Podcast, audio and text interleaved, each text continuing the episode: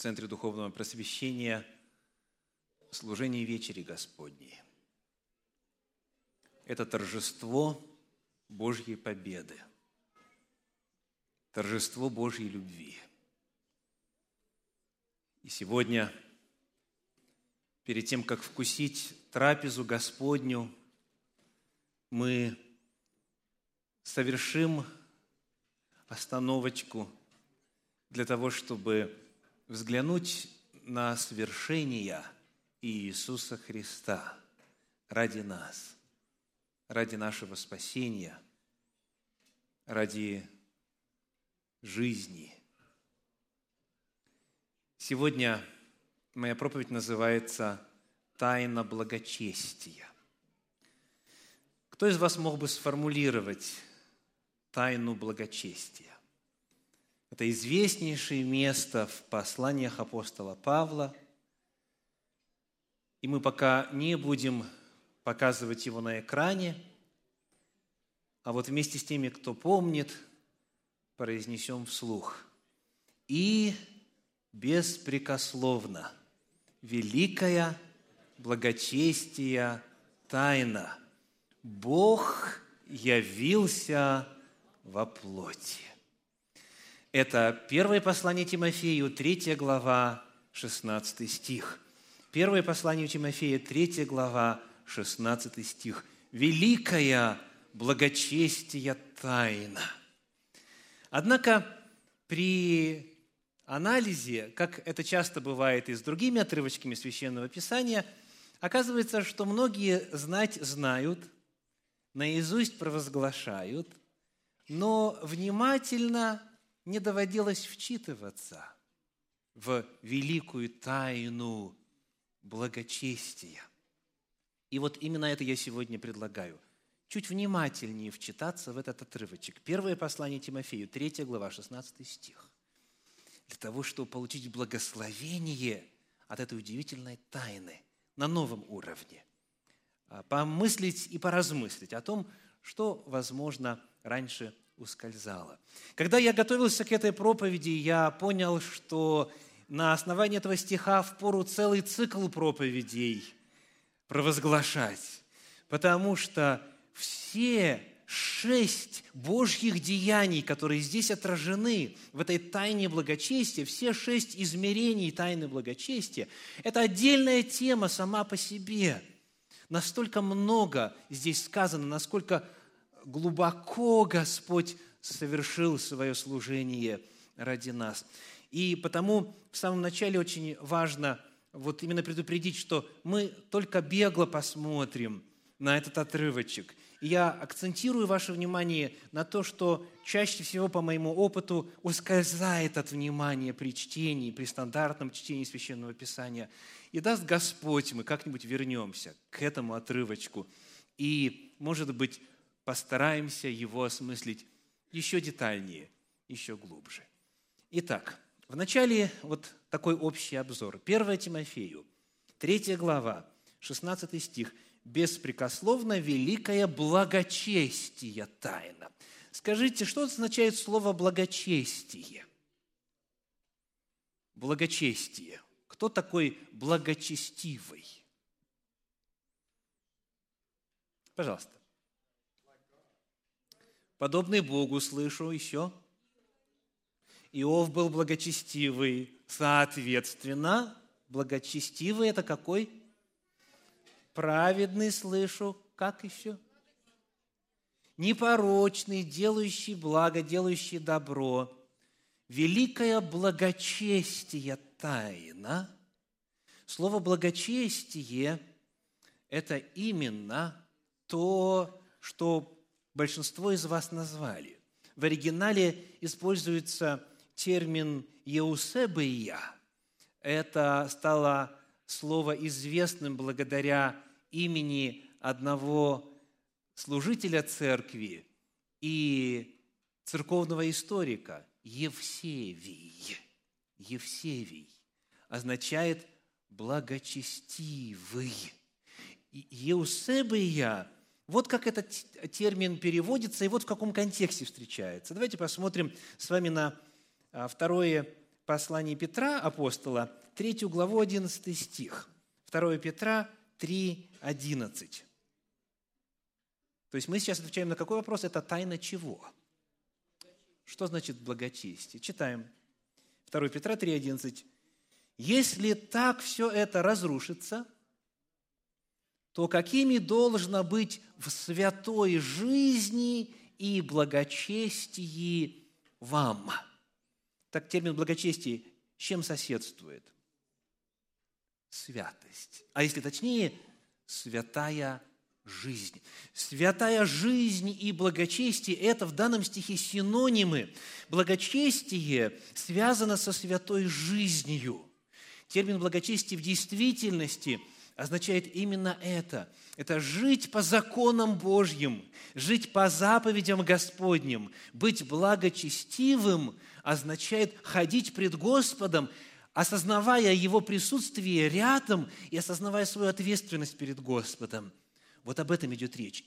Великое благочестие тайна. Если мы вернемся к нашему исходному тексту, первое послание э, Тимофею, третья глава, то контекст нам тоже подскажет, о чем идет речь при использовании термина благочестие. 1 Тимофею 3,15. Давайте читать. Сказано, чтобы, если замедлю, ты знал, как должно поступать в Доме Божьем, который есть церковь Бога живого, столб и утверждение истины. Итак, главная мысль 15 стиха. Кто провозгласит? О чем 15 стих?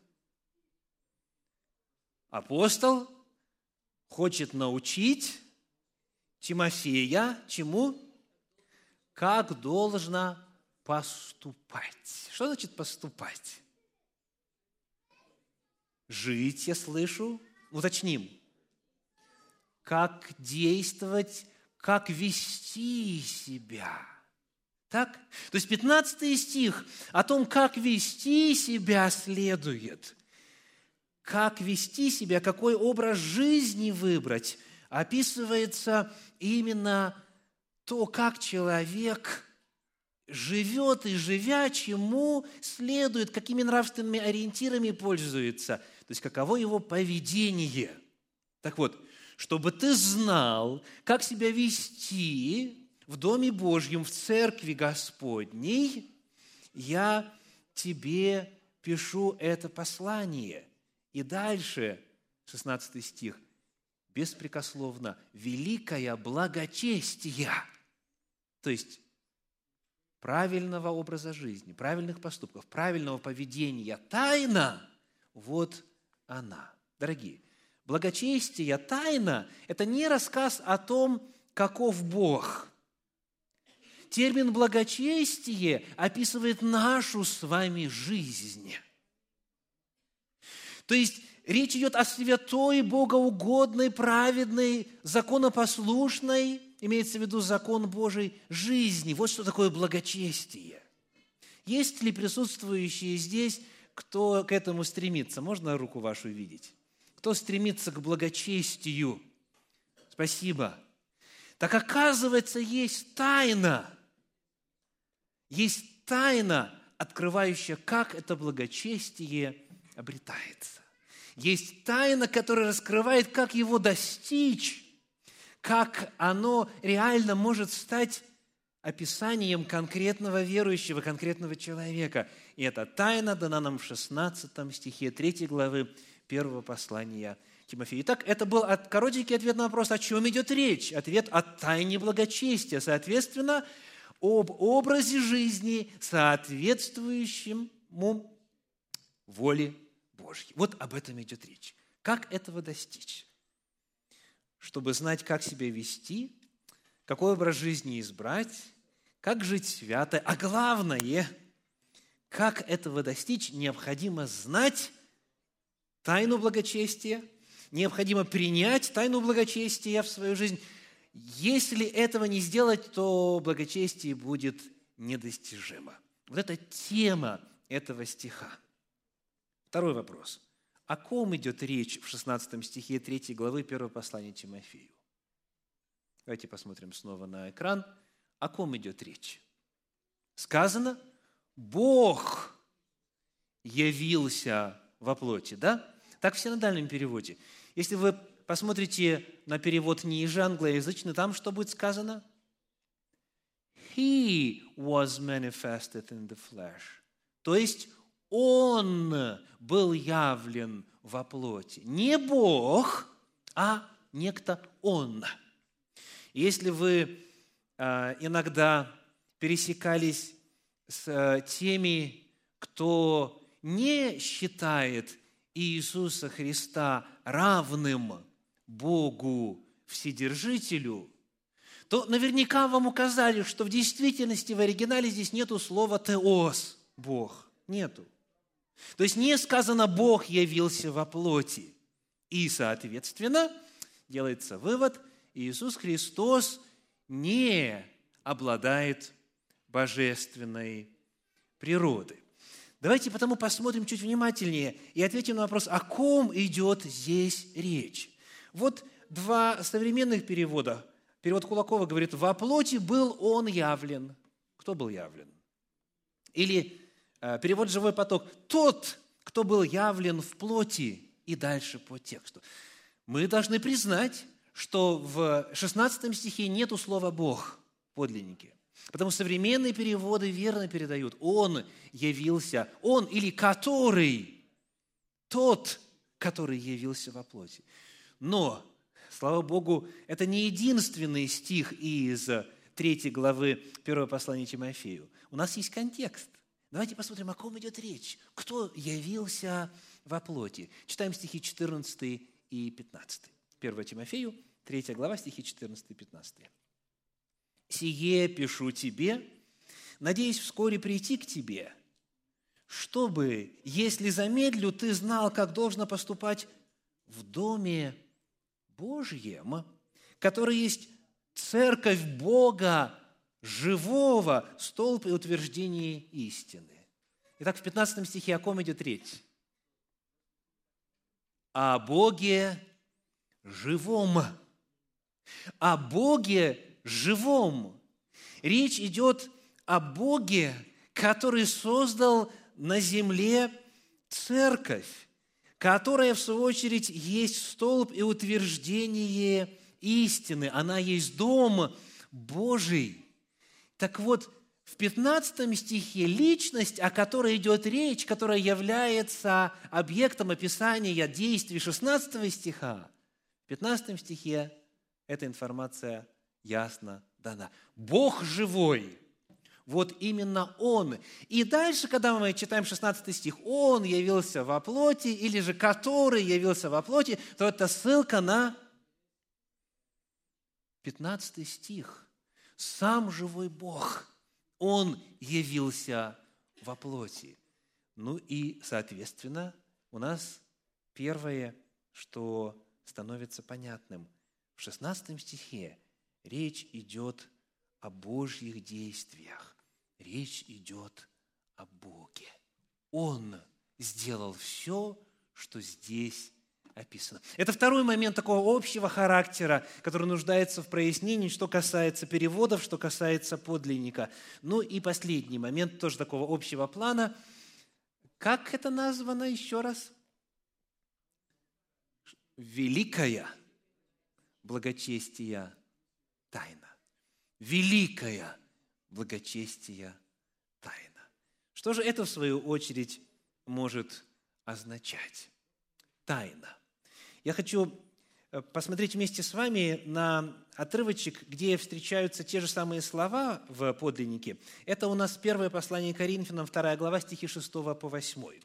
Первое Коринфянам, вторая глава, стихи 6 по 8. Написано, «И Мудрость же мы, мудрость же мы проповедуем между совершенными, но мудрость не века сего и не властей века сего приходящих, но проповедуем премудрость Божию тайную, сокровенную, которую предназначил Бог прежде веков к славе нашей – которое никто из властей века сего не познал, ибо если бы познали, то не распяли бы Господа славы. Вот здесь немножко больше раскрывается природа этой тайны. Итак, первое, первое, что важно сказать. Если это тайна, то об этом можно узнать только если кто-то этой тайной поделится. То есть, по определению, никакой человеческий гений, никакая логика, аналитика, научный подход, исследование, систематизация не в состоянии были бы прийти к разумению того, что Бог сам по своей инициативе решил нам открыть. Это важнейший момент, дорогие. Наступает момент, когда человеческий разум доходит до своего предела, до границы своих возможностей. И все. Да, научным путем можно дойти до осознания того, что у мира есть Творец. Научным путем можно прийти к заключению, что есть первая причина, есть Создатель. Но о том, каков этот Создатель, можно узнать только одним путем, когда Бог нам сам открывает. Если бы Бог нам о себе не рассказал, то мы бы знали, что Он есть. Но посмотрите на мир вокруг нас. Если этот мир, вот в том его состоянии, которое мы видим и которое на себя ощущаем, есть творение Божье, то, соответственно, каков Бог, первопричина и Творец, каков?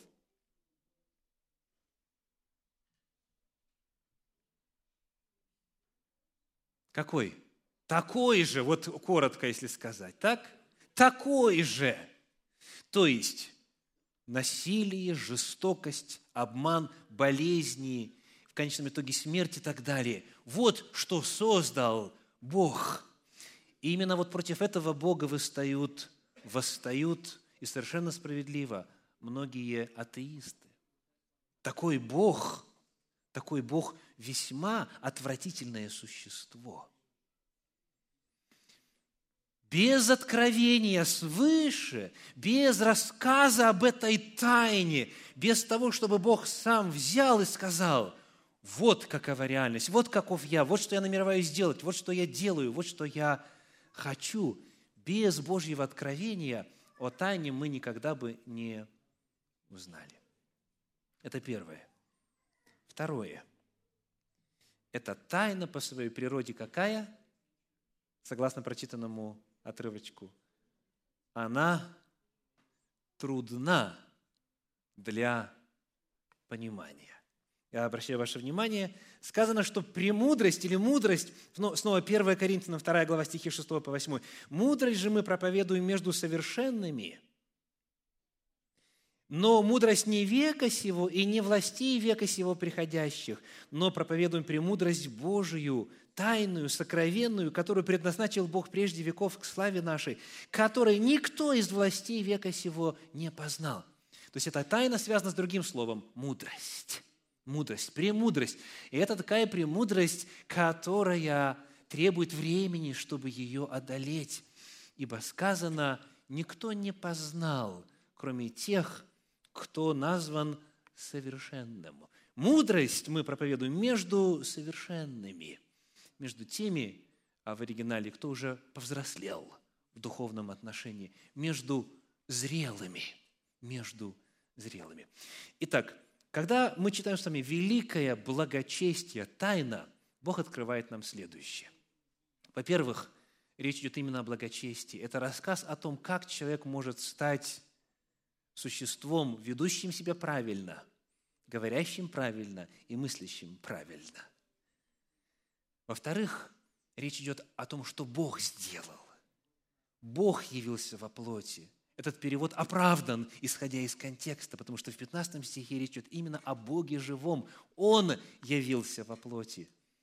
И, наконец, в-третьих, это мудрость, это тайна. И мы можем ее либо принять, либо не принять, но модифицировать ее или же самостоятельно попытаться к ней прийти абсолютно невозможно. Требуется определенное время, определенный навык, навык чтобы вот исследуя, углубляясь, дойти до духовной зрелости, где эта тайна открывается. Итак, это был э, такой базовый обзор хотя бы вот небольших общего плана моментов, открытых нам в этом удивительном стихе. А теперь несколько акцентов на самом содержании этой тайны. Итак, давайте еще раз вместе. «Ибо великое благочестие – тайна, и первая часть ее – Бог явился во плоти». Кто явился во плоти? Бог, ну, а в исторической перспективе, как звали этого Бога? Иисус Христос. Так какова природа Иисуса Христа? Кто Иисус Христос по природе? Бог. Слышите? Вы знаете, как некоторые из вас живут в блаженной вере и эти вопросы даже не поднимают. Но сегодня истина о том, что Бог един, истина едино Божие, при которой личности божества открывают себя как единство любви. Эта истина находится под постоянной атакой. И потому вот всем присутствующим и неприсутствующим очень важно знать, что это за тайна – и как именно она сформулирована в отношении личности Иисуса Христа? Кто Он? Кто Он по природе? Повторяем, Бог явился во плоти. И Иисус Христос по своей природе является божественной личностью. Он есть Бог живой. Он есть Создатель всей Вселенной. Он есть Владыка всех миров. Он безграничный, вечный, безначальный, вездесущий, пришел в этот мир и, сказано, стало плотью, явился во плоти. Глагол «явился» очень интересен. Как его можно синонимом заменить? Что значит «явиться»? Прийти, слышу, а если давайте вот точнее. Появиться, ну то же самое. Потому что тот же корень, да? Спасибо показаться, еще один синоним. Да? То есть он показался. Иными словами, показать можно то, что реально существует, но до определенной времени, до определенной поры, до определенного времени невидимо, сокрыто. Итак, Бог показался. Тот, который всегда существовал, тот, который по природе есть Бог, есть Бог живой, он в определенный момент показался. И показался как? явился как? Во плоти. Как в другом месте Священного Писания написано, Слово стало плотью. И это Слово по своей природе было божественным. Это и был сам Бог. Бог явился во плоти. Потому есть термин в богословии русскоязычном «воплотился», или же еще более точный термин «вочеловечился» вочеловечился. Он не просто плотью стал какой-либо, а именно человеческой плотью. Он стал одним из нас. Это его первое действие. Бог вечный, Бог живой, Бог, который является Творцом, Жизнедателем и Владыкой, и Вседержителем, Он показал себя, Он явил себя в человеческой плоти. Он стал плотью. Это первое Божье действие – Второе. Что сказано? Давайте вместе вслух. Бог оправдал себя в духе. Дам шанс для тех, кто не произнес. Еще раз. Второе Божье действие. Бог оправдал себя в духе. Хм. Бог что сделал? Оправдал себя. Скажите, когда появляется нужда в оправдании? Кому нужно оправдываться? Когда кто-то обвиняет. То есть, когда Бог пришел на нашу землю, Он в лице Иисуса Христа, став человеком, себя оправдал. Вот о чем говорит Священное Писание. И, конечно же, для некоторых это звучит странно. Чего это Бог, царь царей, Господь господствующих, да, владыка всей вселенной, чего это Он вдруг будет оправдываться. Все же Его сотворенные существа, все из Него, все им и для Него и так далее. Нет, оказывается, есть нужда в том, чтобы Богу оправдываться. Давайте посмотрим на один отрывочек, который на эту же тему говорит послание к римлянам, 3 глава, 4 стих, римлянам 3, 4. Римлянам 3, 4. Сказано, «Бог верен, а всякий человек лжив, как написано, ты праведен в словах твоих и победишь в суде твоем». Бог победит в суде твоем. Это перевод 50-го псалма в Септуагинте. Версия Септуагинта используется здесь апостолом Павлом. Так? Бог победит в суде своем. Что имеется в виду? Те из вас, кто читает по-английски, видите концовочку стиха? Да? Что-то тут интересное нам открывается. Давайте прочитаем парочку переводов на современный русский язык. Перевод Кулакова говорит, «Так что будешь всегда ты признан правым в словах своих, и над теми, кто обвиняет тебя, восторжествуешь». Вот о чем идет речь. Что мы отсюда узнаем? Что в Божьих словах кто-то сомневается, кто-то говорит, Бог не прав. Читаю еще раз. Сказано, ты будешь признан правым в словах своих. И вторая часть, над теми, кто обвиняет тебя, восторжествуешь. Кто-то Бога обвиняет. Посмотрите, как об этом написано в переводе «Живой поток». Чтобы ты был признан праведным в твоих словах и победил, когда будут судить тебя. Так Бог под судом.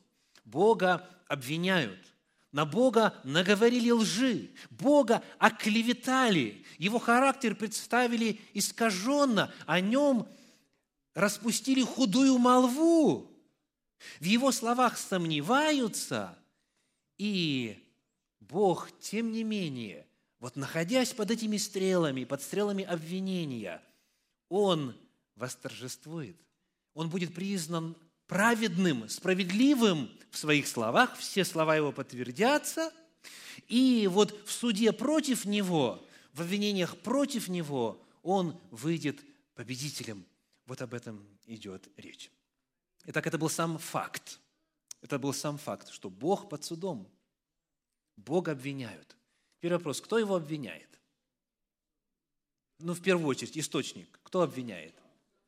Есть у нас два термина в русском а, переводе, ну, собственно, а, и в других Библиях. Так, есть термин «сатана». «Сатана» что означает?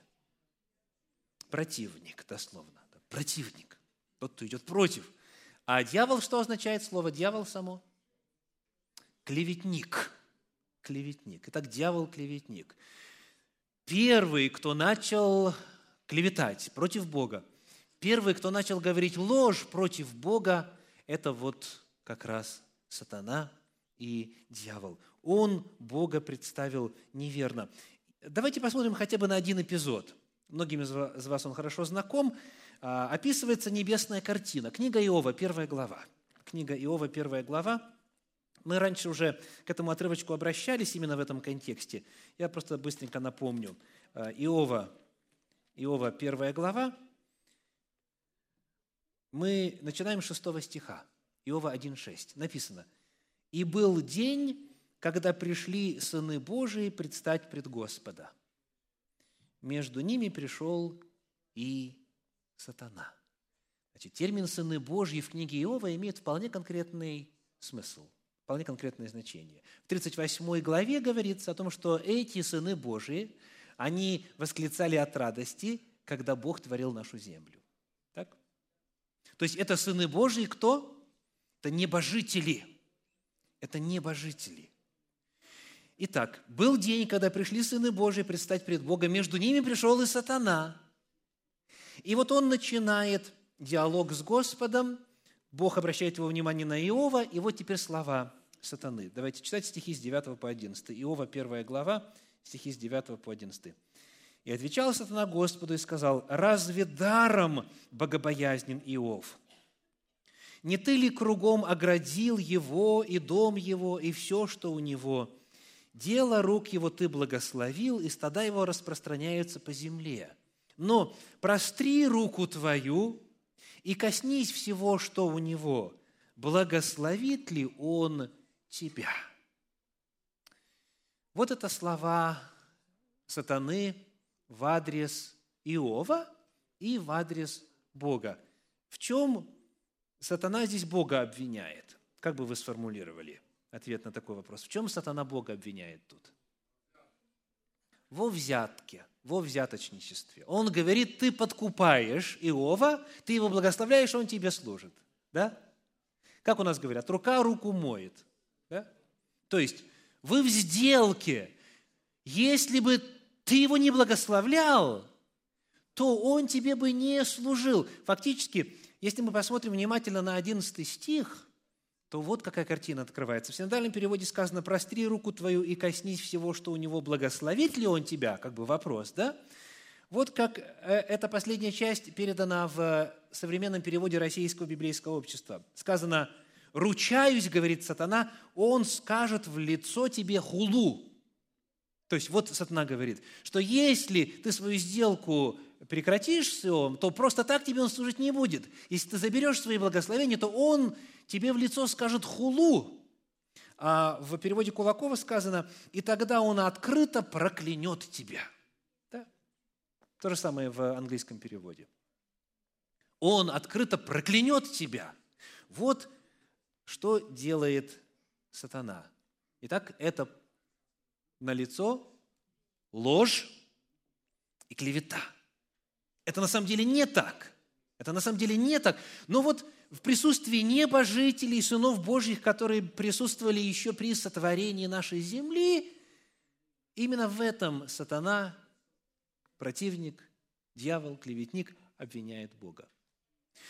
Итак, есть тот, кто по всей вселенной и на нашей земле о Боге рассказывает небылицы, представляет его искаженном, в искаженном свете, кто на Бога рисует карикатуру, и кто отвращает людей от служения Богу, который возводит на Бога ложь, кто в словах Его сомневается, кто выступает против Него, кто, кто Его обвиняет.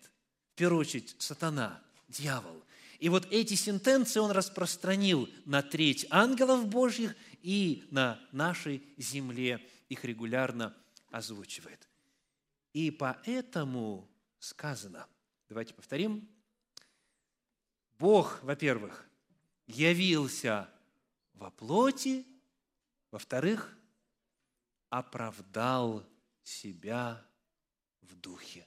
Вот почему Богу нужно было оправдываться, потому что Его оклеветали. И он оправдал себя за время жизни Иисуса Христа на земле. Когда он явился во плоти, вот за время своего служения он Бога оправдал. Потому что в конце этого списочка какое действие у нас? 1 Тимофея 3,16. «Вознесся во славе». Да, то есть вот он явился во плоти, совершил определенное служение и вознесся во славе.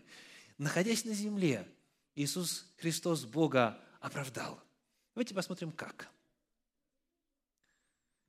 Ну, скажите э, откровенно, для кого из вас чуть-чуть сегодня э, трудноват материал? Можно руку не поднимать. То есть придется концентрироваться, если вдруг вам кажется, что на самом деле тайна сия велика. Может быть, не дай Господь, и не для меня, да? Э, гонить эту мысль прочь. Это основание того, что сделал Господь ради нас. Это самое главное. Это в рамках одного стиха. Главные Божьи действия по тайне благочестия. Потому мы должны в этом отличнейшим образом разбираться. Но, но а, нужно запастись а, силой. Вот. Надеюсь, что, как говорят американцы, you are still with me, что мы еще вместе. Итак, как же Иисус Христос оправдал Бога, живя на земле? Ну, какие есть варианты у вас, пожалуйста?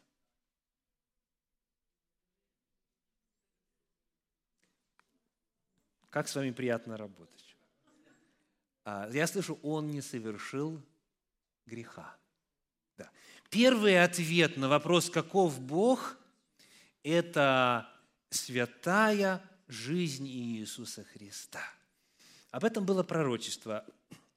Книга пророка Исаии, 42 глава. Исаии 42 глава, стихи с 19 по 21. Исаии 42 глава, стихи с 19 по 21.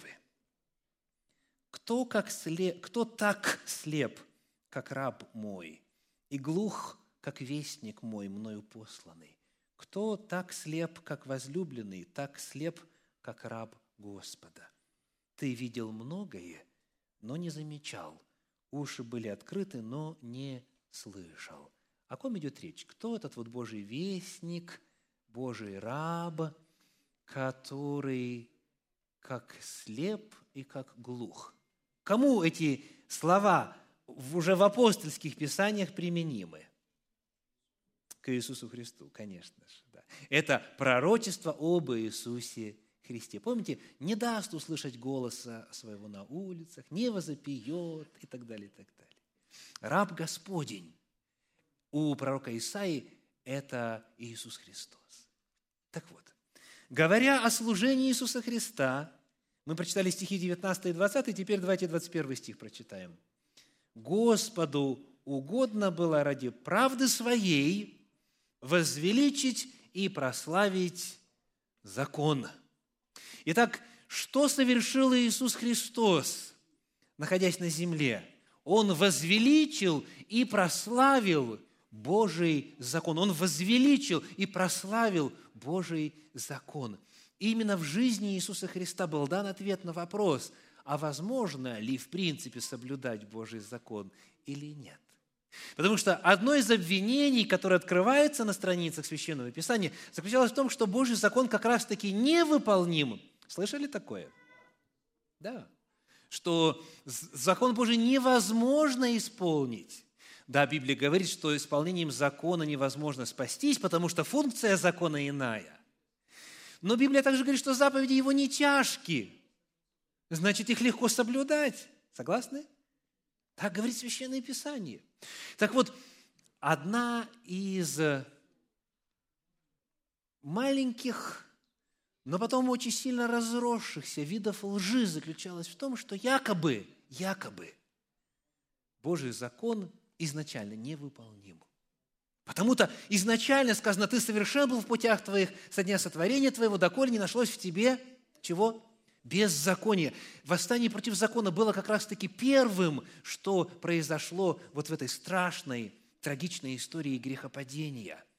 Это была атака на Божий закон, беззаконие. И вот когда Господь пришел в этот мир в лице Иисуса Христа, то Он продемонстрировал, что на самом деле, живя в человеческом теле, закон Божий можно соблюсти. И что наши прародители Адам и Ева, они могли, если бы захотели, они могли, если бы сделали правильный выбор, они могли бы не согрешить, они могли бы не пасть. Божий закон достижим и исполним. Это первое. И потому, когда мы читаем, как это произошло, то Священное Писание уже в апостольских книгах нам неоднократно подчеркивает, что Христос ни разу, ни разу, ни разу не нарушил Божий закон. Ну, давайте быстренько два отрывочка. 1 Петра, 2 глава, стихи 21 и 22. 1 Петра, 2 глава, стихи 21 и 22.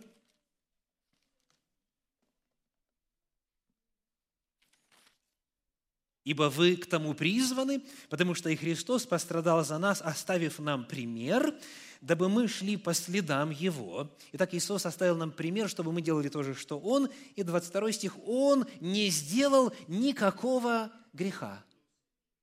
И не было лести в устах его. Он ни разу никакую Божью заповедь не нарушил. Он пришел и прославил, и возвеличил Божий закон. Еще на эту тему чуть подробнее – Послание Галатам, 4 глава, 4 стих, Галатам 4.4 говорит, «Но когда пришла полнота времени, Бог послал Сына Своего Единородного, который родился от жены, и что дальше? Подчинился закону. Иисус Христос во всем исполнил Божий закон». Итак, Бог оправдал себя, находясь на земле в человеческой плоти – в лице Иисуса Христа. Во-первых, показав, что восстание дьявола против закона Божия, его заявление о том, что закон Божий невыполним, это ложь. Он возвеличил и прославил Божий закон. Он продемонстрировал, что человек может жить по воле Божьей. Это первое. Он оправдал Бога праведной жизнью своей. Второе. В третьей главе послания к римлянам еще один ответ.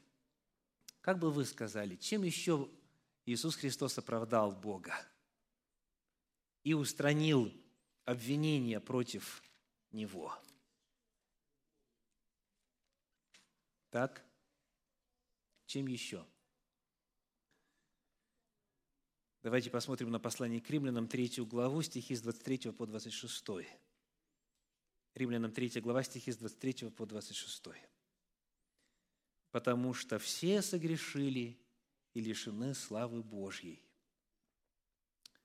Все согрешили и лишены славы Божьей. Соответственно, что должно было быть итогом Римлянам 6.23? «Ибо возмездие за грех – смерть». Да? «Ибо возмездие за грех – смерть». Вот именно на это дьявол рассчитывал. Он слышал, да? В день, в который вкусишь от него, смертью умрешь. То есть нарушение закона Божия приносит смерть. Так возвращаемся. Римлянам 3 глава, 23 стих. «Потому что все согрешили и лишены славы Божией». И тут вдруг, 24 стих. А, вы знаете, христиане настолько к нему привыкли, что часто даже и не задумываются, что тут что-то не в порядке. Смотрите, в день, в который вкусишь смертью, умрешь, возмездие за грех смерть. Скажите, это справедливо? Справедливо. Бог предупредил, закон объективно существует, воля Божья явно выражена, и даже Бог предостерег. Все ясно, все понятно – возмездие за грех – смерть. И тут вдруг мы читаем 24 стих. Римлянам 3, 24. «Получая оправдание даром, по благодати Его, искуплением во Христе Иисусе». Получая оправдание, то есть нас провозглашают праведными, на суде приговор в нашу пользу выносят, как даром, по благодати Его, искуплением во Христе Иисусе, которого Бог предложил в жертву умилостивления в крови Его через веру для показания правды Его в прощении грехов, соделанных прежде во время долготерпения Божья. Ну, давайте э, остановимся немножечко, чтобы как-то осмыслить прочитанное.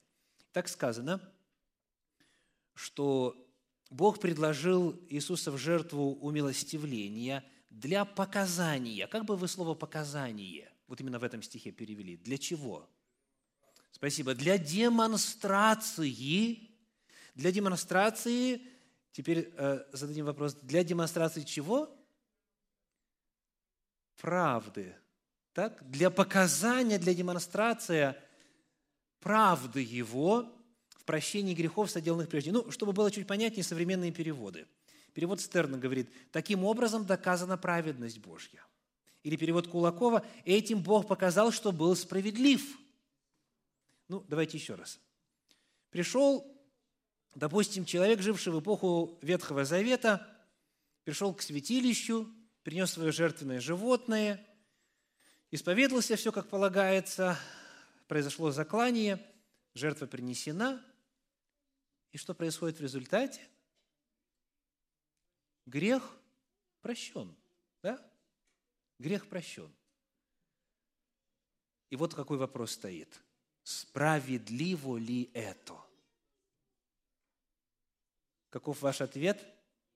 Нет, у Бога нет права простить грешника. У Бога нет права. Что, неужели телец, да, или же козел или овен, или коза, или овца, да, или там еще горлица, гор... неужели они равноценны жизни грешника?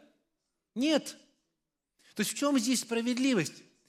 И тем не менее Бог на протяжении столетий, с самого первого греха, Он прощал, прощал и прощал и прощал грехи. И потому в чем Бог обвинял дьявол? В несправедливости, конечно же. Потому что закон гласит, возмездие за грех – смерть. Вот какова справедливость. И Бог прощал на протяжении многих столетий, на протяжении около четырех тысяч лет прощал грехи, не имея, дорогие, это очень важно нам понять, не имея для этого юридического основания, по сути, не имея права прощать. Потому что всем было всегда понятно, что кровь тельцов и козлов не уничтожает грех. И эта жертва не равноценна человеческой жизни. Человек должен умереть, причем здесь животное. Так? Так вот, потому-то, потому-то вся Вселенная ждала, как Бог ответит на этот вопрос, на эти обвинения – как Бог ответит на обвинения в несправедливости, в поблажке, в попустительстве? Задавался вопрос, на каком основании? На каком основании отпускать грех? И сатана рассчитывал на то, что Бог или уничтожит людей, это было бы справедливо, или второй вариант какой, он связан с тем, что мы уже говорили. Если есть грех, то нужно либо грешника наказать, либо что сделать? Спасибо. Узаконить грех. Отменить закон. Знакомо звучит, да? Слышали где-то в проповедях уже? Что, да, Бог пришел как раз, чтобы отменить закон. То есть, если мы отменяем закон, если мы упраздняем мерило, если мы упраздняем заповеди, значит, тогда проблема решается. И тогда кто выигрывает? Дьявол, потому что он как раз-таки, он был первым, кто, 1 Иоанна 3,8, ибо сначала дьявол согрешил, да? Ты был совершен, пока не нашлось в тебе беззаконие. То есть это была как раз-таки главная проблема. Дьявол тогда оказывается справедлив, потому что его обвинения против закона, что закон Божий исполнить невозможно, оказываются истинными. И вот потому все ждали в напряжении, что же будет. Вот неужели дьявол таки победит? И когда Иисус Христос пришел на нашу землю. И когда он, номер один, ни разу не согрешил, он подчинился закону и доказал, что закон Божий можно соблюдать, будучи в человеческом естестве. И номер два, когда он сам взял на себя грехи всего мира, и он сам, будучи Богом, имея, вне всякого сомнения, минимум равную цену равную всему человечеству, минимум равную, но будучи Богом, конечно же, превосходя по ценности все целокупное соборное человечество, когда этот Бог самого себя отдал в жертву в качестве расплаты за грехи всего мира, вот это для дьявола было страшной неожиданностью. То есть вот а, допустить в своем а, себелюбивом гордом сердце, что Бог самого себя отдаст в жертву, что Он настолько сильно любит людей, Он не мог. Бог был оправдан жизнью Иисуса Христа и смертью Иисуса Христа. Теперь можем прочесть дальше. Сказано 25 стих 3 глава послания к римлянам – которого Бог предложил в жертву умилостивления в крови Его через веру для показания, для демонстрации, или еще один перевод, для доказательства правды Его, то есть справедливости Его, праведности Божьей в прощении грехов, соделанных прежде. То есть Бог теперь показал, что все грехи Он эти прощал, зная, что Он сам придет и самого себя в жертву за грехи отдаст. Вот почему у Бога было основание. Вот почему Он справедлив – Потому что цена внесена, потому что закон остался неизменным, и Божья любовь к грешникам их спасла. И закон был спасен, и грешники были спасены. Бог себя оправдал. И в 26 стихе «Во время долготерпения Божия» и далее к показанию, к демонстрации правды Его в настоящее время, да явится Он праведным и оправдывающим верующего в Иисуса. Итак, сегодня наша тема преддверии вечери Господней тайна благочестия. Давайте прочитаем 1 Тимофею 3,16 еще раз. Я предупреждал, что мы не сможем, не сможем все уместить. На тему показал себя ангелом, как будто бы раньше они его не видели, Бога, да? А, тоже нужно хотя бы отдельную одну проповедь сказать.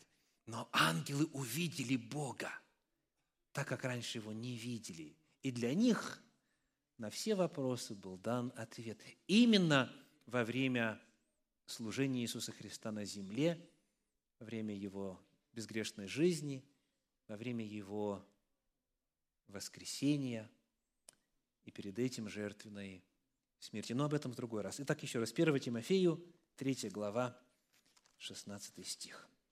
Давайте вместе. «И беспрекословно великая благочестие тайна. Бог явился во плоти, оправдал себя в духе, показал себя ангелом, проповедан в народах, принят верою в мире, вознесся во славе. Вот это только лишь может быть основанием для благочестия. Вот так вот Бог открыл нам двери к благочестию. И потому сегодня, завершая проповедь, мы будем славить Его за то, что Он сделал. Аминь.